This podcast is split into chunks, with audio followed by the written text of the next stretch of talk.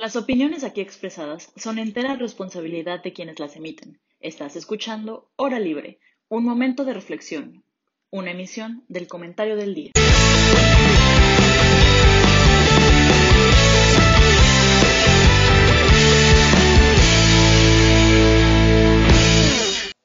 Hola, bienvenidos a una nueva emisión de Hora Libre. Estamos contentos de seguir con nuestro programa promoviendo un, voto informado. El día de hoy me acompaña Mitch. ¿Cómo estás? Hola Isa, muy bien, gracias. ¿Tú cómo están todos? Muy bien, gracias. Emilio, ¿qué tal? Hola Isa, ¿cómo estás? Muy buena tarde. Este, emocionado, pues, con el gusto de saludarlas otra vez. Sí. Y finalmente, eh, Fer, que hace mucho que no teníamos el gusto de compartir el espacio. Sí, así es, me hizo hace muchísimo nos tocaba mesa juntas, que estoy feliz por eso y muy feliz por la invitada que tenemos hoy. Saludos a todos. Y justo estamos muy emocionados todos en Hora Libre, como de la buena respuesta que, hemos tenido con los invitados, los candidatos que hemos eh, traído aquí a dialogar para promover eh, el voto informado, para promover el voto en general, que, vayan a votar el 6 de junio. Y pues bueno, el día de hoy tenemos con nosotros a Ana Paola López. Ella es politóloga de profesión, madre de tres hijos y casada desde hace 13 años. Se formó en un hogar católico de siete hijos con padre y madre médicos.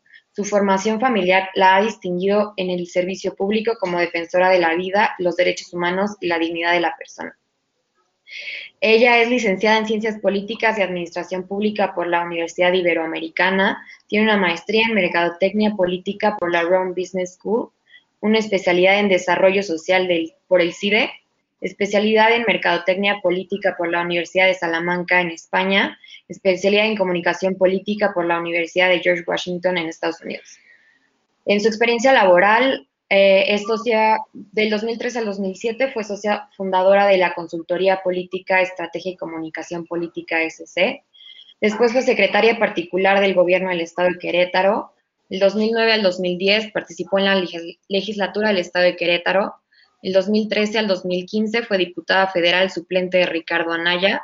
El 2015 al 2018 fue regidora del municipio de Querétaro y coordinadora estatal de regidores.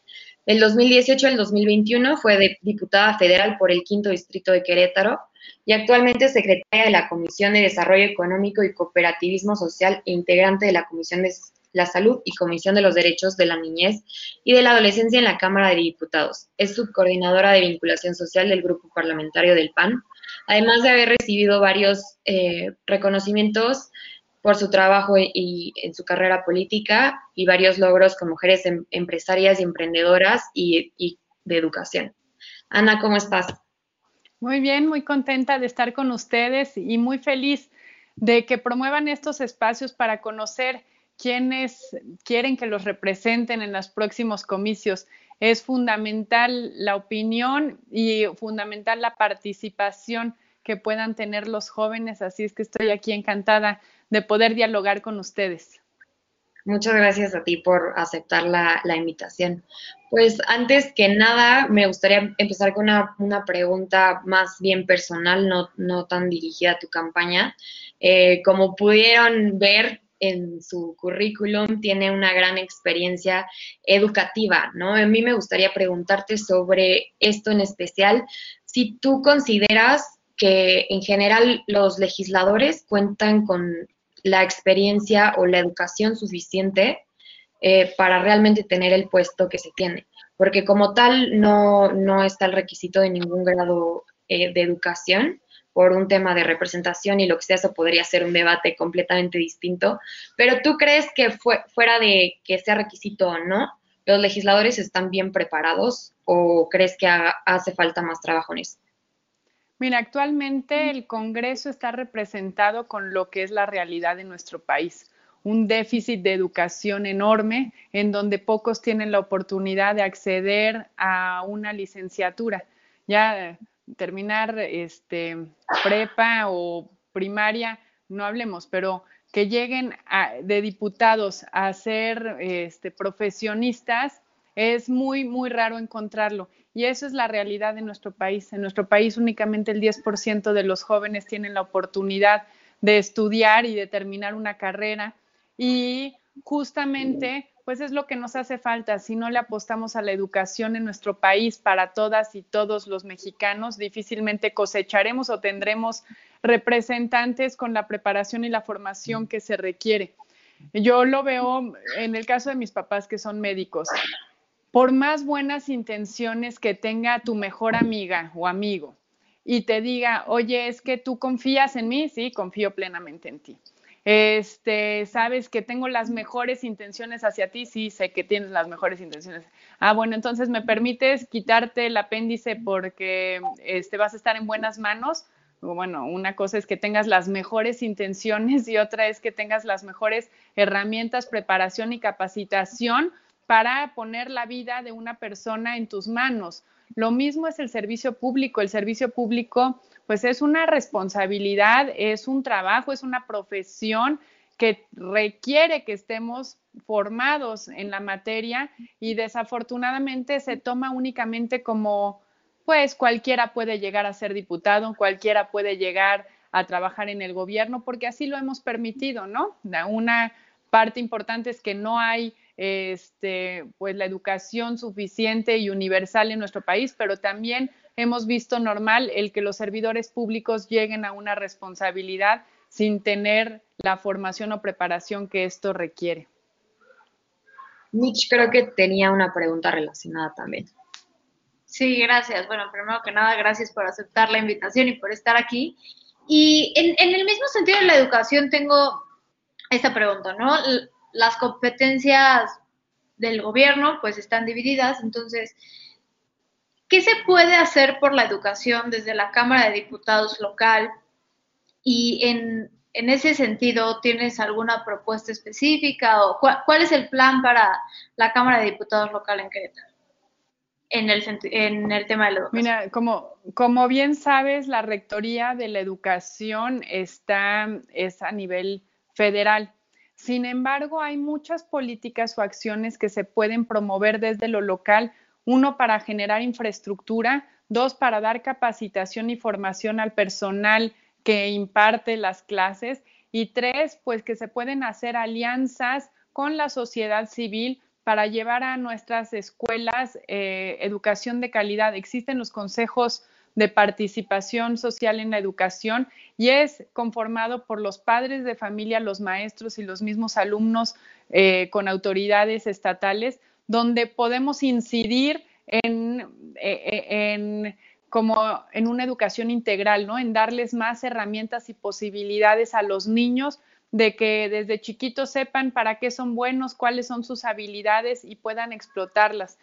El, modelo o la relación de la federación con los estados con respecto a la impartición de educación, pues no limita a los estados y a los municipios a poder trabajar de, manera eh, colaborativa con los padres de familia para tener educación de calidad. La educación no está únicamente en manos de los maestros. La educación es un trabajo que como sociedad tenemos que fomentar, debemos impulsar y debemos de generar las condiciones.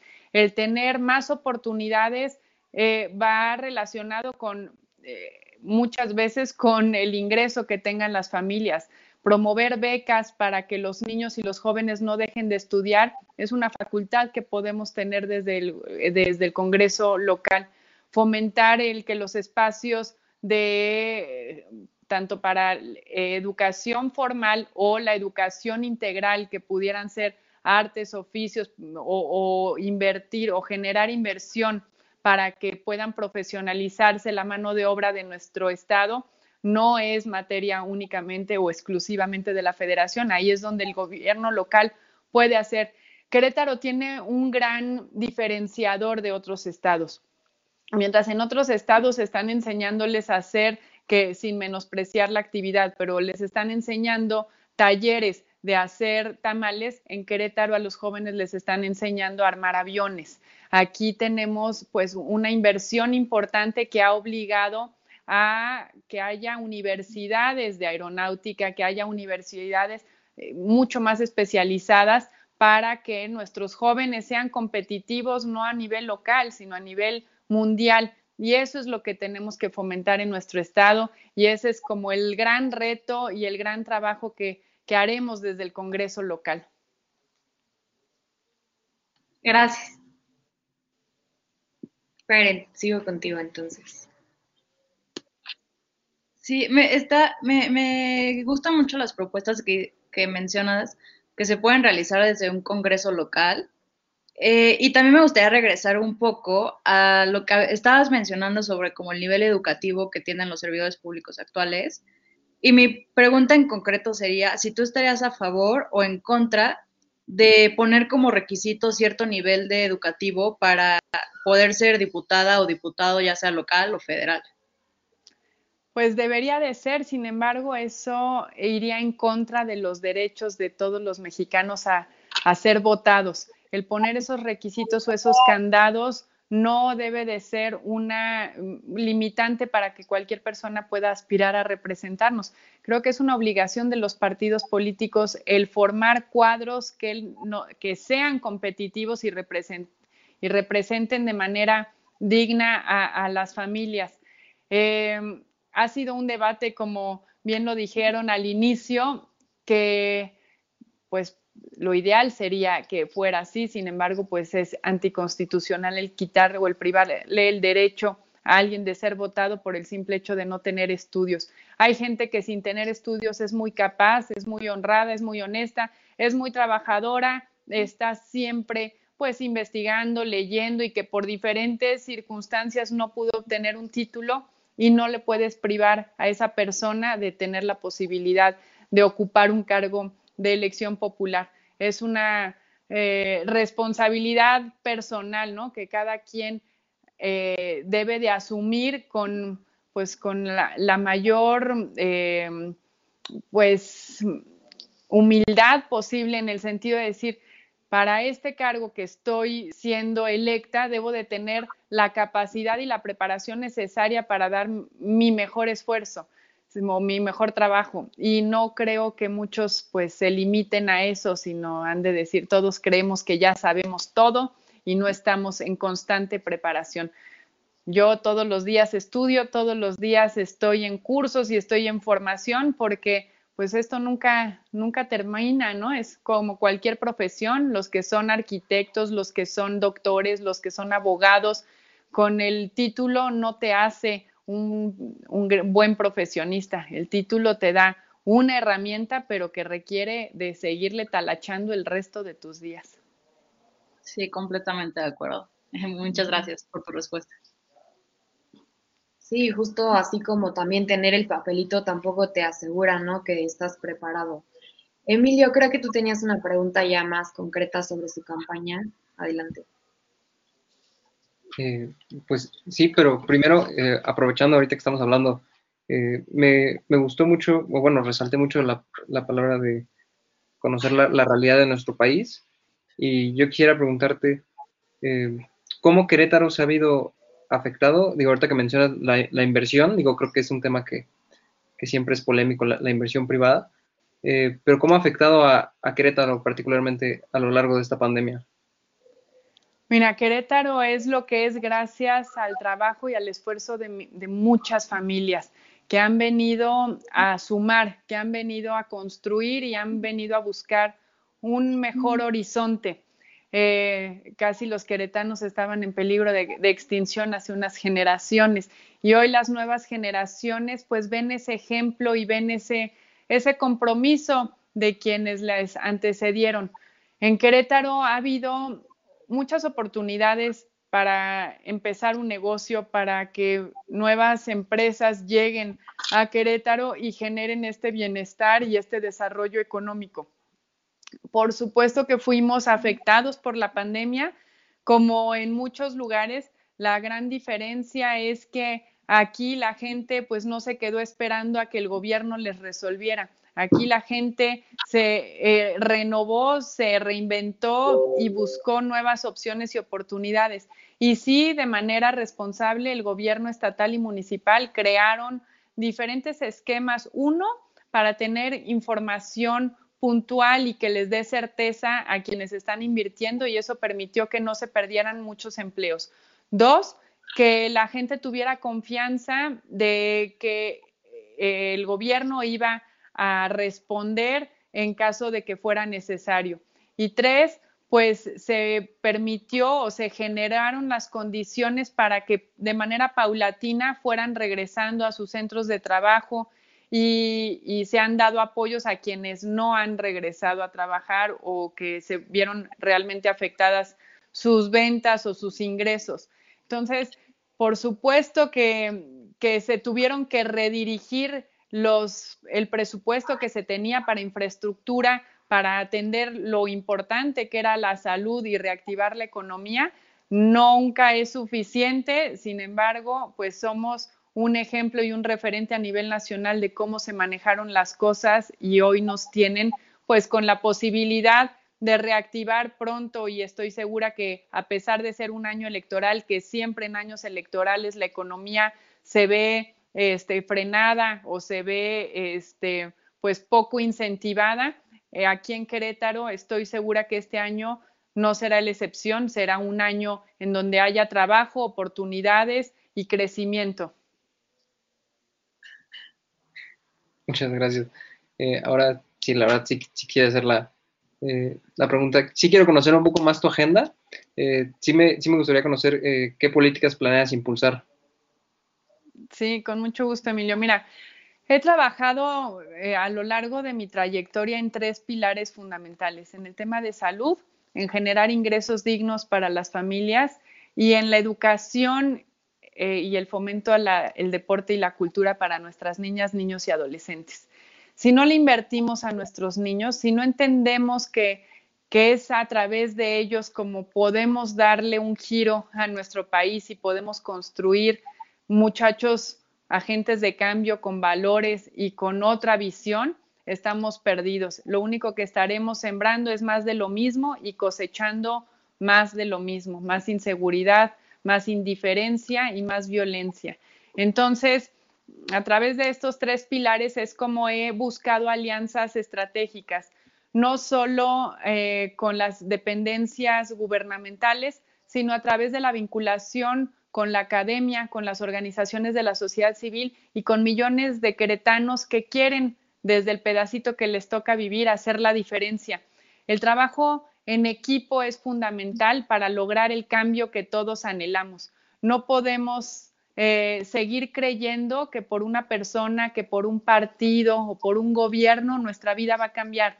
Eso sería engañarlos. Debemos de entender que es a través de la participación ciudadana y el que cada quien haga lo que le corresponde, pero con mucha comunicación y compromiso, como sí podemos hacer la diferencia, por lo menos en el ámbito directo en el que nos toca vivir e incidir.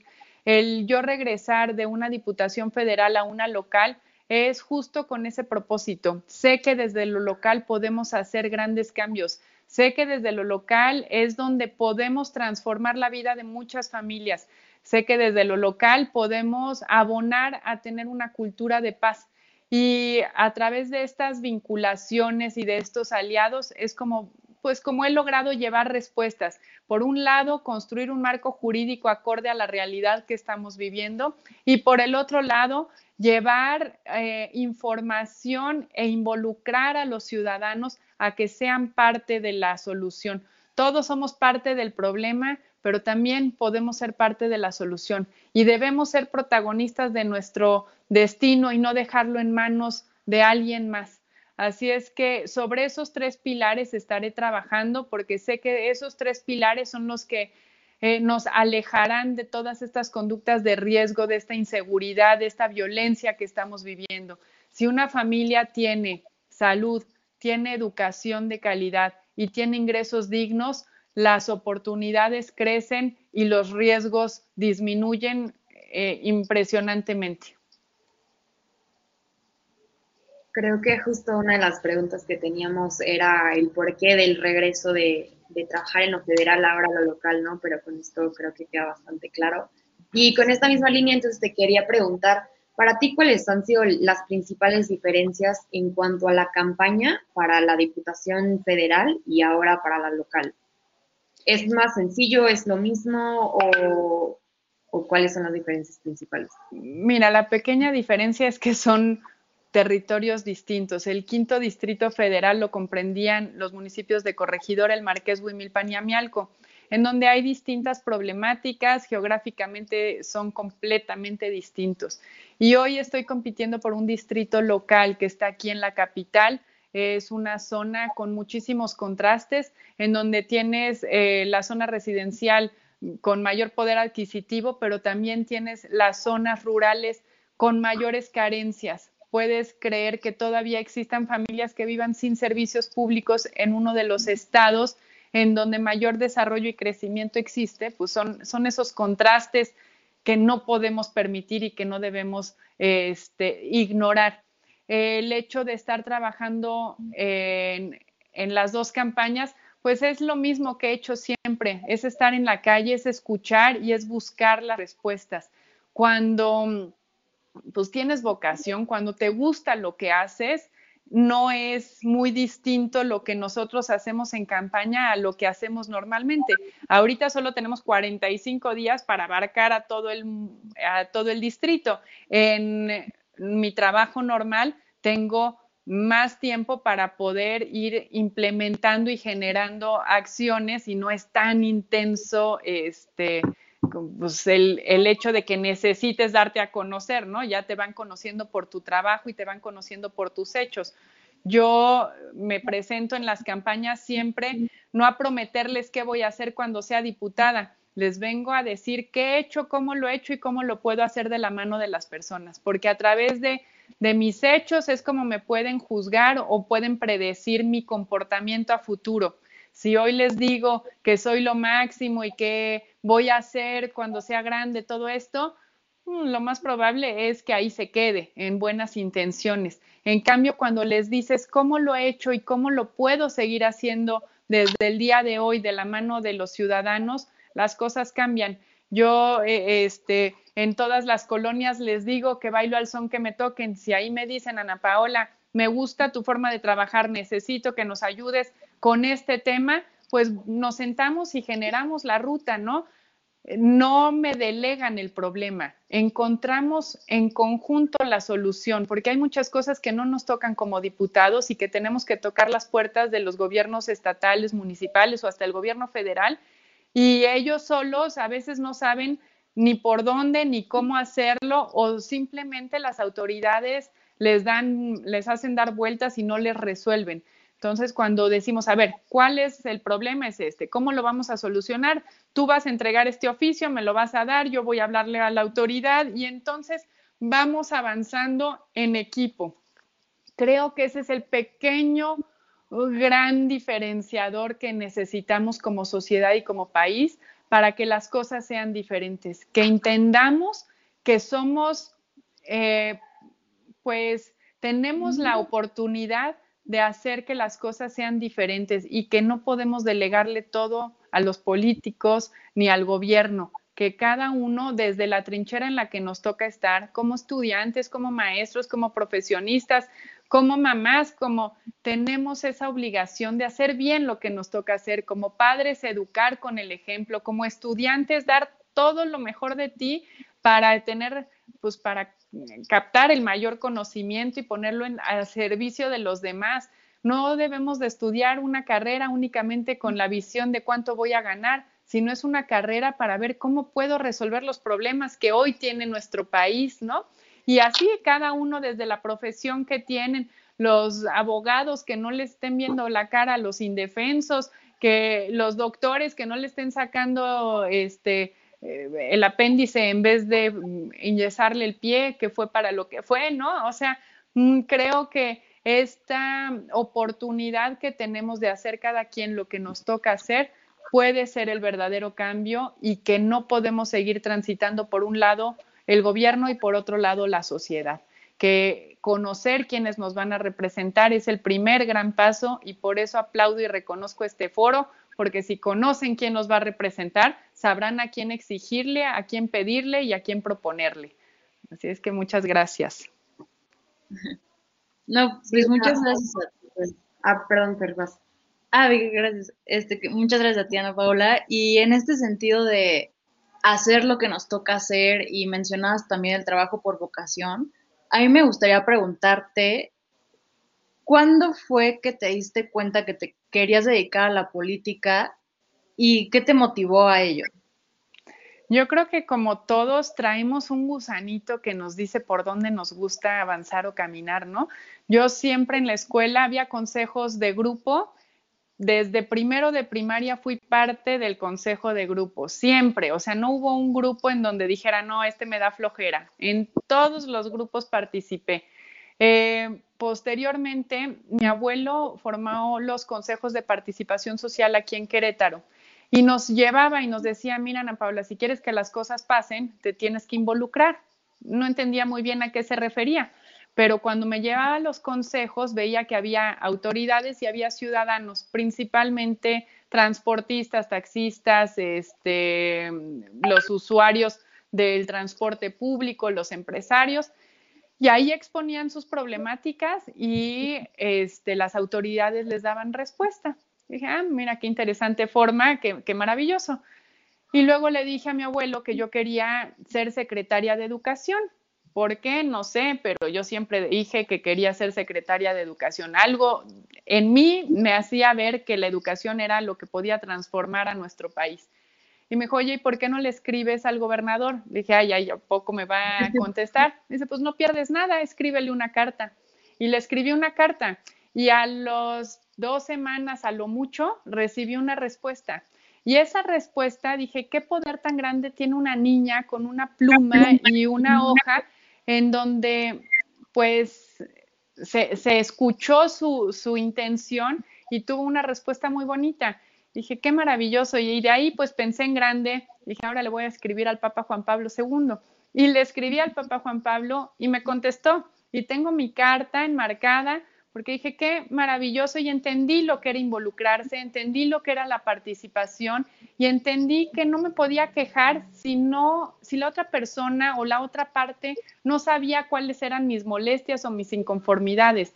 Entendí que si me quería dedicar al servicio público, tenía que ser una profesional, una profesionista del servicio público.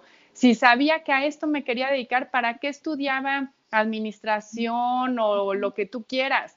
Yo sabía que a esto me quería dedicar y por eso tenía que ser, eh, prepararme para, para entender cómo funcionaba la administración pública, para entender con la teoría de la política, porque pues ustedes, como bien saben, la política es parte inherente del ser humano y desde que nacimos estamos haciendo política, sin embargo se ha eh, distorsionado y se ha malentendido la política. La política es la la vocación o la profesión que mayor oportunidad tienes de hacer la diferencia, de, entregarte por los demás y de hacer que este México sea, bueno, este mundo sea un mejor mundo. Así es que pues estudié, me preparé y, y soy pues muy feliz de poder ejercer para lo que estudié. Desafortunadamente hay muchas personas que estudian con mucha ilusión una carrera y terminan haciendo otra cosa completamente diferente. Yo tengo la fortuna de haber estudiado y de ejercer todos los días mi profesión y, la hago con la mayor responsabilidad y el mayor compromiso. Gracias, qué bonita respuesta. La verdad es que sí, qué bonita historia.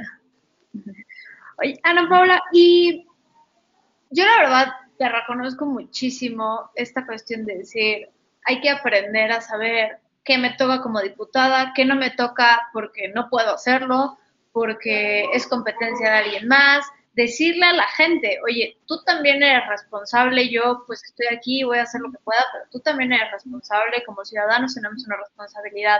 ¿Cuál ha sido el impacto que, que has visto de hablarle a la gente pues de frente y, con ese nivel de honestidad en la campaña, que ciertamente es algo muy inusual porque pues a un común denominador de, políticos les gusta prometer lo que la gente quiere escuchar y a veces no guiarlos o no decirles, oye, pero pues tú también tienes responsabilidad. Entonces, tú que, que te has animado a dar este paso pues más allá y muy importante, ¿cuál ha sido la reacción que has visto en la gente? Por supuesto que hacer bien las cosas es mucho más difícil que hacerlas mal, ¿no? Siempre el ir construyendo ciudadanía nos va a tomar más tiempo y mucho más, este, pues es mucho más complicado. Aquí tenemos poco tiempo y en poco tiempo nos tenemos que dar a conocer, nos tenemos que ganar la confianza de la gente y tenemos que obtener este, su compromiso en las urnas. Por eso mucha gente que no tiene una trayectoria llega a inventar, porque ¿con qué vas a respaldar tus palabras? Simplemente llegan a decirle a la gente lo que quiere escuchar. Y hoy la ciudadanía ya no es tonta, ya la ciudadanía está mucho más consciente de que prefieren que les digas un no, pero no los traigas dando vueltas y no los engañes, a que les digas lo que quieren escuchar y no te vuelvas a aparecer porque no vas a tener cara para poderles resolver. Y con esa honestidad y esa transparencia es como he logrado, pues, eh, suena como chistosa, pero, pero la gente que me sigue, ¿no? Mis, mis seguidores y quienes me respaldan es porque no les voy a decir lo que quieren escuchar, les voy a decir cómo lo podemos construir juntos y que sí probablemente habrá puertas que se nos cierren, sí probablemente sea más difícil o no tengamos la respuesta que queremos, pero vamos a tener la comunicación permanente. No me les voy a desaparecer ni me voy a esconder porque no supe cómo, cómo responder. Y obviamente, pues nunca quedas bien con todos, nunca no eres monedita de oro tengo mis múltiples defectos, pero nunca lo hago con la intención de, molestar, ni, de abusar, ni, de sacar provecho de la situación. Yo creo que debemos de tener pues la frente en alto, ir caminando y avanzando en esta, eh, pues en esta trayectoria y en este camino político, eh, sumando simpatías y no sumando este, haters, ¿no? Porque los que se dedican a criticar están muy buenos, pero cuando ya los pones a trabajar, ya es muy difícil que, que te sigan el paso. Así es que cuando los involucras, cuando les dices, a ver, este es el camino, vamos a hacerlo, ya luego mejor se van al otro lado y se dan la vuelta. Pero hay muchos otros que dicen que sí y somos más los buenos, somos más los que estamos deseosos de tener un mejor país y no me voy a clavar con quienes quieren meterte el pie o quieren pues desestimar los buenos esfuerzos que hacemos de manera colectiva. Claro, yo creo que es aquí también donde, donde toma más sentido lo que nos decías pues hace un rato de yo soy candidata y, y esto se trata de la gente y no propiamente de, del partidismo, ¿no? Porque para poder tener esa comunicación y para poderle ayudar a la gente a que verdaderamente resuelva sus problemas, tenemos, considero que el gobierno tiene que aprender a cooperar si el gobernador es panista, si no es panista, si la Cámara de Diputados tiene mayoría, no tiene mayoría. Entonces, yo creo que es ahí justamente donde toma este sentido pues muy importante, ¿no? La cooperación inclusive gubernamental que no se centre en pues en el partidismo. Sí, totalmente. Y hoy los ciudadanos ya no quieren eso, ya no es cuestión de partidos, ya es cuestión de causas. Y hay que poner sobre la mesa lo que en lo que coincidimos, que son muchas más cosas que de las que las que no coincidimos. Y sobre esas hay que enfocarnos.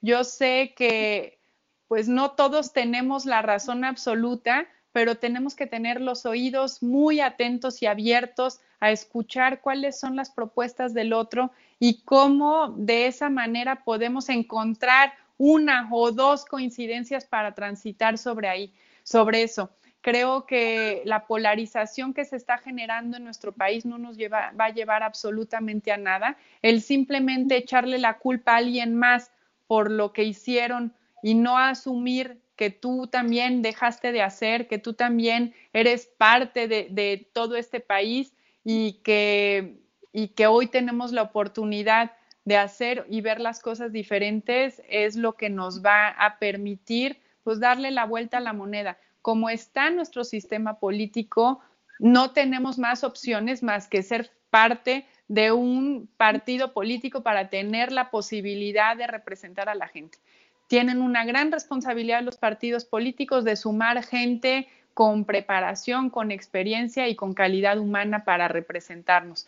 Pero pues esa crisis de partidos no es exclusiva de nuestro país, es una crisis mundial y tenemos y tendremos que reingeniárnosla, reinnovar, eh, quería renovarnos, eh, innovar y encontrar la manera de darle respuesta hoy a la ciudadanía sobre pues los múltiples problemas que tenemos en nuestro país.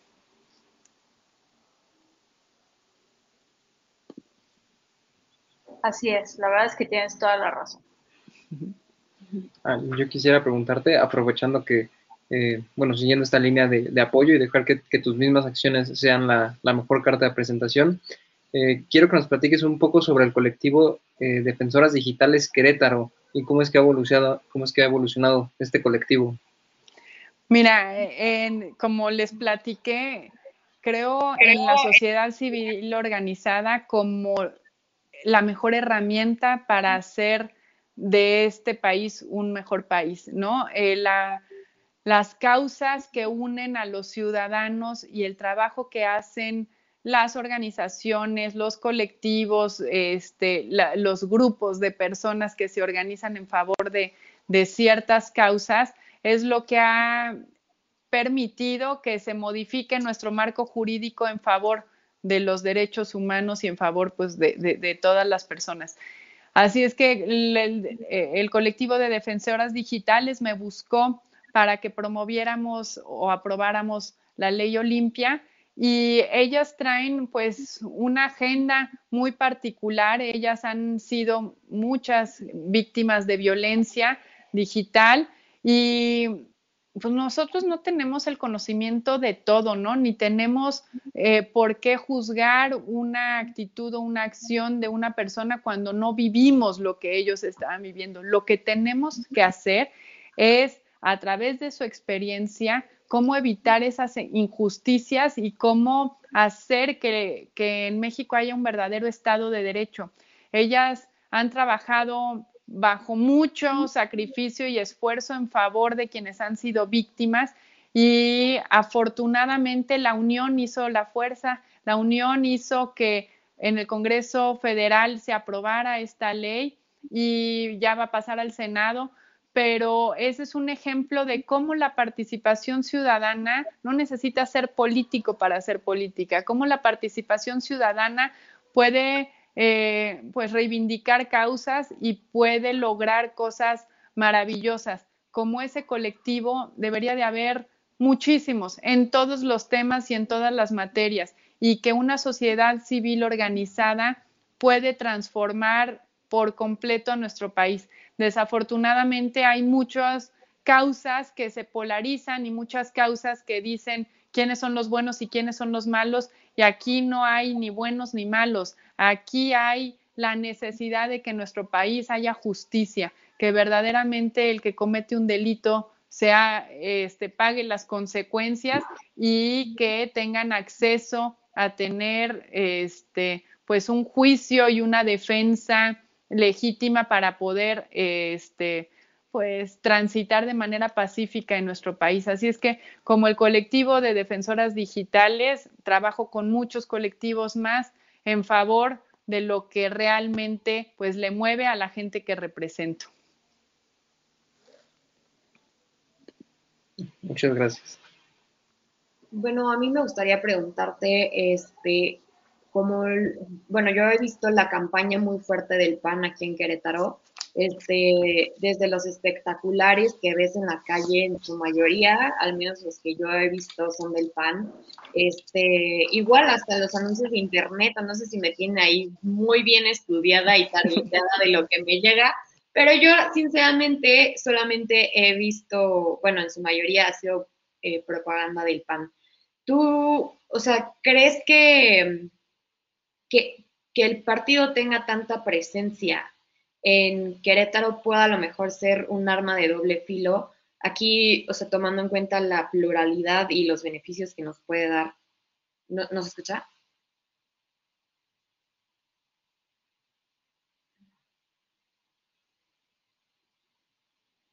Mm, no sé.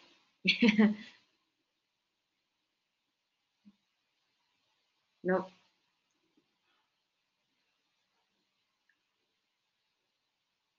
A ver, ahí tampoco. No, A no nos está escuchando, ¿verdad? creo que no. Mm, A ver si Yo creo que con eso ya. a ver. Este, creo que todavía no te escuchamos. Pero no si tengo el.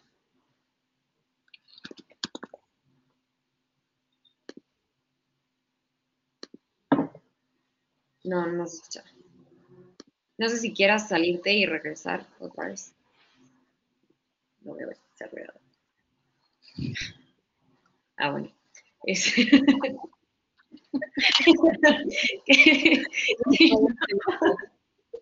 Una disculpa por los problemas técnicos. Este, mm, bueno, estoy esperando a que se conecte de nuevo, pero bueno, mi pregunta iba a que yo sinceramente he visto muy... A ver, creo que ya regresó. Ya, sí, sigue, Ah, sigue con tu pregunta.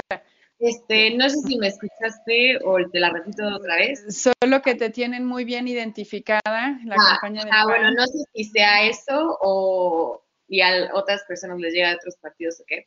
Pero, o sea, por ejemplo, asumiendo que, que queda Curi como gobernador y Nava como municipal y varios diputados eh, en la Cámara eh, local, ¿tú crees que esto pueda llegar a ser a lo mejor un poco de ar- arma de doble filo? Eh, digamos, o sea, eh, yo creo que Querétaro por muchos años ha confiado en el PAN y, y han hecho un buen trabajo y por eso se, digamos, no ha habido un voto de castigo, pero en- teniendo en fin como la, pluralidad también que tiene que ver entre la democracia, ¿no crees que esto pueda ser un poco peligroso hacia la democracia? Mira, pues es una pregunta eh, bastante complicada. Creo que todos los gobiernos aspiran a mantenerse en el poder a través de su trabajo, ¿no?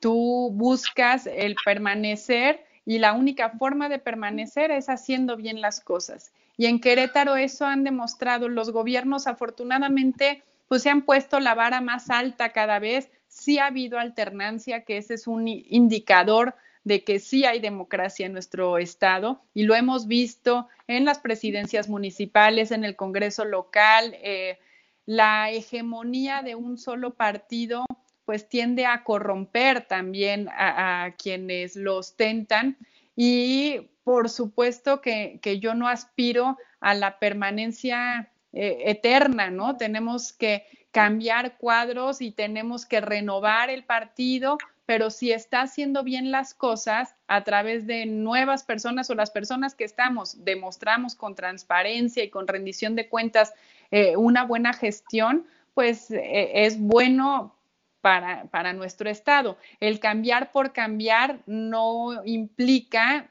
que sea mejor, ¿no? O sea, solamente por el hecho de decir, pues ya cambiamos de partido y entonces las cosas van a ser mejor, mmm, no lo creo que así suceda.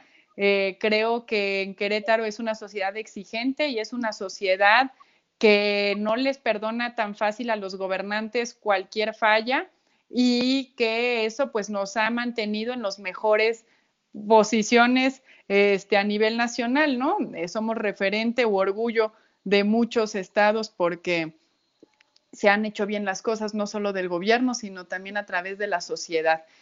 Cuando alguien haga mal su trabajo, por supuesto que la sociedad lo debe de, reclamar, lo debe de exigir y lo debe de castigar y para eso existen elecciones y qué bueno que tengamos la oportunidad de elegir cada tres años quienes queremos que nos representen.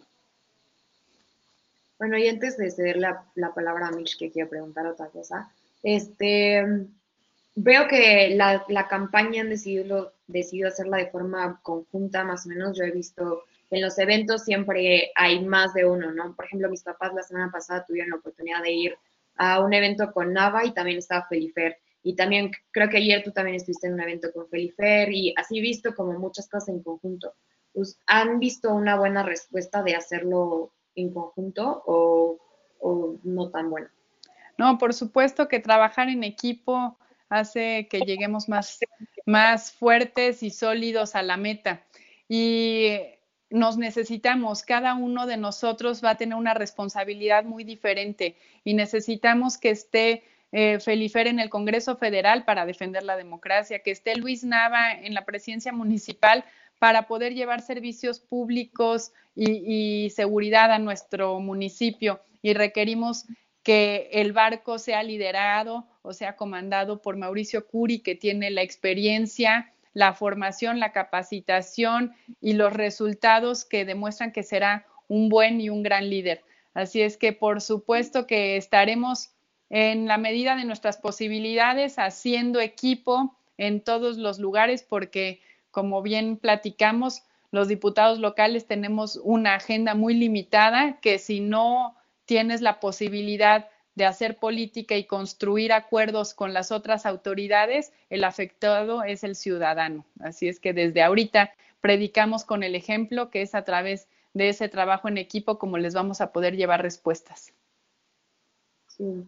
También esa coordinación pues debe estar presente siempre, ¿no? O sea, si es dentro de tu partido, supongo que es más fácil por obvias razones, pero pues como, como decías antes, es esto que también debe existir te toque con quien te toque trabajar, ¿no? Así es, así es. Ahorita pues yo estoy en un congreso muy plural y desafortunadamente pues como lo platicamos en la ocasión anterior, pues no ha prevalecido el diálogo y eso es en detrimento absoluto de nuestro país, no de nosotros como diputados, sino de la gente que representamos. Mitch, ahora sí te cedo a ti la palabra. Gracias. Sí, justamente hablando de, este trabajo en equipo, por ejemplo, en tu semblanza escuchábamos un poco de lo que para ti es la familia y la importancia que tiene, y creo que también es algo que ha estado muy presente en el discurso del PAN en Querétaro y, y el concepto de la familia. ¿Cuál es ese concepto que tienes y consideras que se debe de transmitir a la, a la, política? ¿Cuál es la importancia que tiene la familia para hacer políticas públicas? El entendimiento que tenemos de familia, porque sinceramente México es, es un país muy familiar y estamos acostumbrados a estar juntos, de todas las tradiciones nos vemos y somos familias muy grandes. Entonces, debemos de transmitir eso en la política. ¿Cuál es la mejor forma de hacerlo? ¿Se puede hacer de manera universal? este, distinguiendo el entendimiento que cada persona tiene de familia o cómo, cómo lo ves?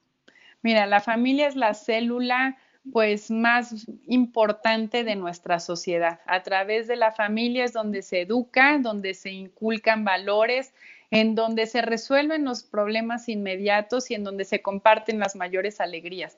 Es a través de, de esta célula de o estos integrantes de la familia en donde nuestras políticas públicas tienen que estar enfocadas y diseñadas.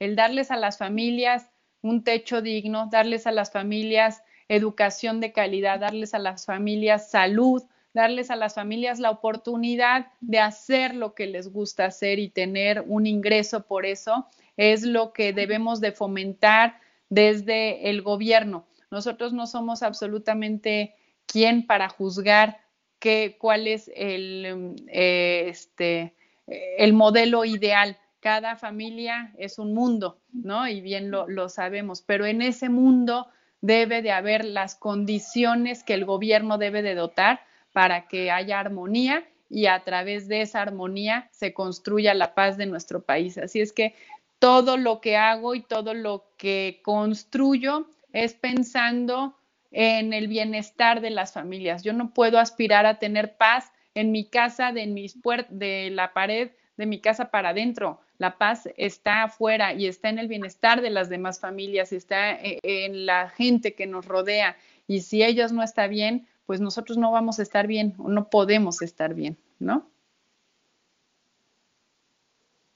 Sí, completamente. Oye, Ana Paula, y en ese sentido de eh, no podemos estar bien. A mí me gustaría preguntarte como la parte un poco, eh, pues no tan buena de campaña, es decir, tú en tus caminatas haciendo campaña, ¿qué diagnóstico has podido ver de tu distrito? O sea, ¿cuál es la parte que crees que, que puede mejorar o que la gente te pide más? O sea, ¿cuáles, cuáles son las principales problemáticas que has visto al caminar tu distrito? Mira, la gente está muy enojada por justa razón. Uno, la pandemia, el haber perdido un familiar, el haber perdido su ingreso o no tener certeza de qué va a pasar, el que los hijos estén en la casa en habitaciones muy pequeñas y sin las condiciones necesarias para tener una libre este, recreación, ha hecho que el ambiente esté súper tenso y hostil. Y cuando salgo a la calle, lo primero que, que, me toca es recibir reclamos, reclamos absolutamente de todo, lo que hice, lo que no hice, lo que dejé de hacer, lo que, aunque no me conocieran. Eh, yo represento a la clase política y la clase política de alguna manera eh, pues está en deuda con, nuestro país y está en deuda con los ciudadanos y si no a alguien le tenemos que echar la culpa, aunque no todo sea culpa del gobierno, a alguien le tenemos que echar la culpa y es más fácil pues al primero que se te pone enfrente. Cuando ya eh, sacan todo su enojo y te pones a platicar en, bueno, ¿cómo le podemos hacer para, para avanzar? Están conscientes de que el PAN y que el gobernador y el presidente municipal actuaron bien, están de acuerdo en que no todo es culpa del gobierno y están de acuerdo también en que ellos pueden ser parte de la solución. Eh, las principales problemáticas que veo en el distrito es la regularización de la tierra. Desafortunadamente, muchas familias no tienen sus escrituras y eso causa mucha incertidumbre y mucho miedo, más cuando se está muriendo la gente y dices, no quiero quedarme sin mi patrimonio. Dos, el derecho a la salud. Aunque aquí en Querétaro se han generado las condiciones, un hospital nuevo, este, se llevó médico en tu calle, se atendió con oxímetros y tanques de oxígeno de forma gratuita a las familias, se hicieron pruebas y todo eh, no todo es COVID y hay muchas enfermedades que se dejaron de atender, que se quitaron los fondos para las enfermedades catastróficas, que son las que acaban con el patrimonio o con la vida de las familias. Entonces, el no tener la posibilidad de tener un y este pues un ingreso para hacer frente a una enfermedad es algo que debemos trabajar y en donde debemos eh, de, poner toda nuestra energía. Y por el otro lado, también piden mucho el tema de seguridad. La seguridad no se va a acabar únicamente poniendo más cámaras y más policías. Tenemos que invertir en el tema de prevención. Y si no le apostamos a la prevención de manera eh, contundente e integral, por más cámaras, por más elementos, por más este, patrullas que haya, esto no va a terminar porque estamos en medio o no, los vecinos nos están tocando la puerta con todas las malas intenciones de inmiscuirse en nuestra sociedad. Así es que esos son los tres principales temas que me demandan eh, las familias. El tema de los ingresos, por supuesto que todos quieren ganar más, pero no, no pegó o no tocó tan fuerte como pudo haber tocado en otros estados.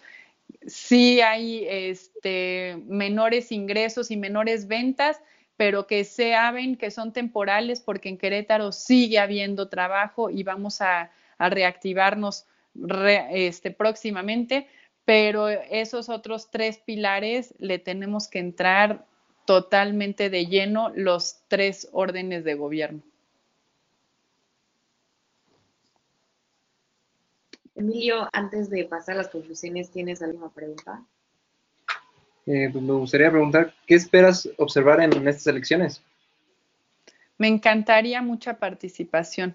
Me encantaría que la gente entienda la importancia de esta elección, que esta elección no van a, eh, este, a definir si Ana Paula está en el Congreso local o si Mauricio está en la gubernatura. Van a definir el futuro de muchas generaciones y si no nos lo tomamos en serio, si no vamos a ejercer nuestro derecho de elegir, pues alguien más lo hará por nosotros y no nos lamentemos de las consecuencias.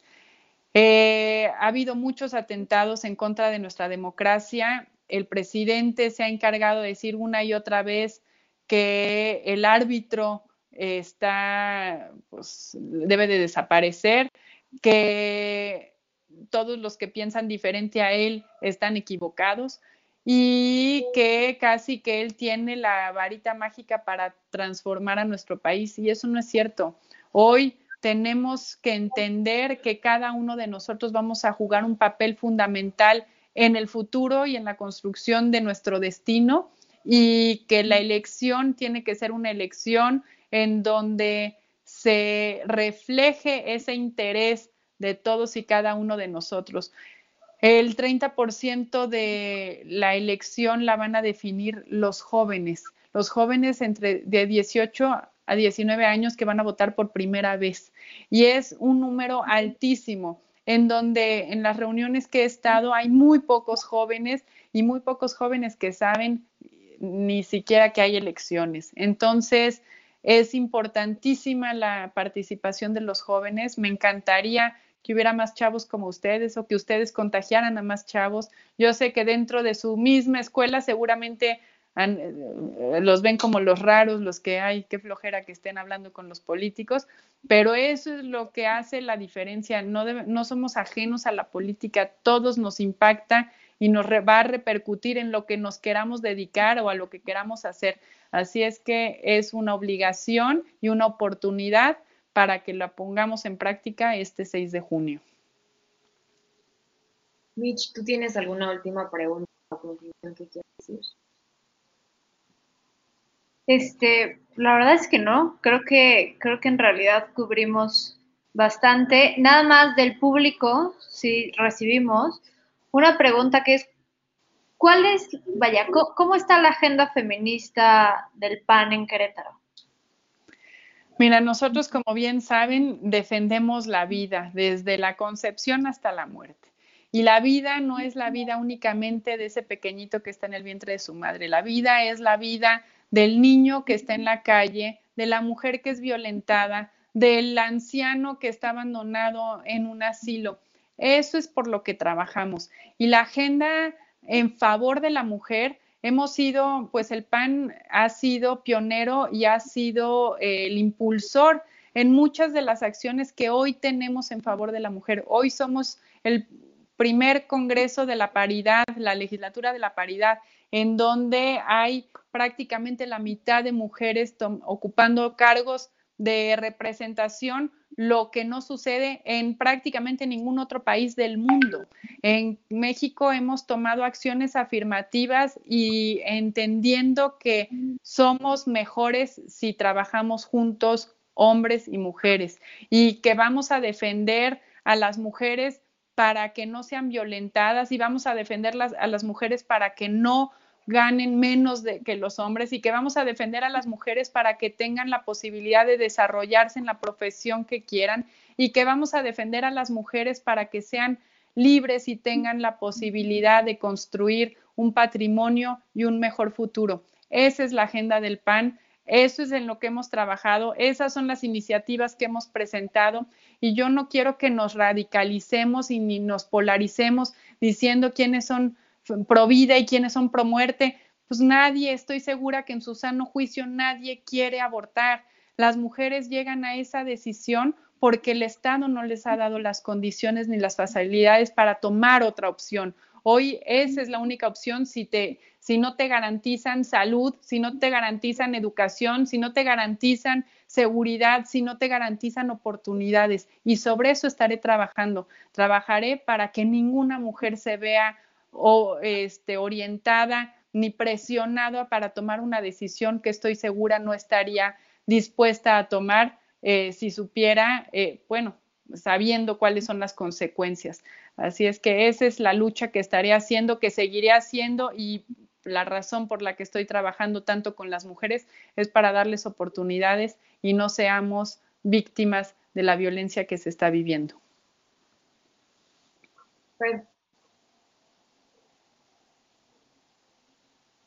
¿Dijiste Fer? Sí, ¿verdad? Sí, perdón. ¿Tienes algún otro? No sé, no, no, pues yo la verdad es que tampoco tengo otra pregunta, eh, pero sí le quería agradecer a Ana Paula por acompañarnos el día de hoy. La verdad es que eh, todas sus respuestas nos nutrieron muchísimo y nos dejaron muchísimo aprendizaje. Muchísimas gracias y pues desearte lo mejor en lo que resta de campaña. Todavía restan tres semanas pesadas y pues ánimo y que sea lo mejor para ti. Muchas gracias, muchas gracias. Y ahí sí tienen amigos en mi distrito, por favor, recomiéndenme y si no, pues no, no les digan que la elección es el 6 de junio. pues no, Ah, pues, perdón, no, yo, yo también la verdad quería, quería agradecerte. E insisto, agradecerte de manera muy, muy especial esta sinceridad en campaña, este decirle a la gente, pues que estamos todos juntos en esto, reconocer que se puede, que no se puede, creo que es algo muy admirable, como Fer también creo que la verdad fue, fue algo, es algo que nos nutre mucho a todos, pues muchas gracias por, por aceptar también la mejor de las suertes. Gracias, muchas gracias. Pues bueno, yo mi última pregunta sería como sobre tu futuro. Eh, con todo lo que hemos platicado ahorita, creo que nos encantaría ver más políticos con esta misma filosofía, digamos, que está inspirada con hacer el bien al otro, ¿no? No tanto como ambición política personal. Y pues bueno, con esto en mente, a mí me encantaría poderte ver como candidata en un futuro para el, me fue el nombre, este, para gobernadora o para este, presidente municipal, pero no sé si eso esté en tus planes futuros o si prefieres seguir trabajando desde el local o cuál es tu, plan. Un paso a la vez, un paso a la vez y afortunadamente no estoy aferrada a aspirar a un cargo o a una posición. La vida ha sido muy generosa conmigo y me ha dado la oportunidad de servir en diferentes espacios, los cuales los he disfrutado y aprovechado muchísimo. El haber sido regidora para mí ha sido la mejor experiencia, lo que para muchos dirían, ay, pero de regidora eres menos, no, no, no eres menos, es la gran posibilidad de estar cerca a la gente. Así es que yo seguiré con pies de plomo caminando y construyendo y estoy segura que hay planes para cada uno de nosotros en nuestras vidas y en nuestras profesiones y esos planes los asumiré con responsabilidad y con la humildad que se requiere para estar en donde, en donde quieran que esté. Así es que a través del ejemplo y a través del esfuerzo, estoy segura que estaremos en donde, donde podamos servir mejor. Hoy pues voy a conquistar este cuarto distrito y seguiré trabajando en este cuarto distrito para ver qué nos depara la vida para el 2024. Pues bueno, muchísimas gracias otra vez por acompañarnos el día de hoy. No se olviden de seguirnos en todas nuestras redes sociales, en flow.page slash hora libre, en flow.page slash comentario del día y flow.page voces universitarias. Eh, los esperamos la próxima semana con un nuevo candidato y mañana en Voces Universitarias a las 7. Nos vemos la próxima semana. Muchas gracias. Hasta luego.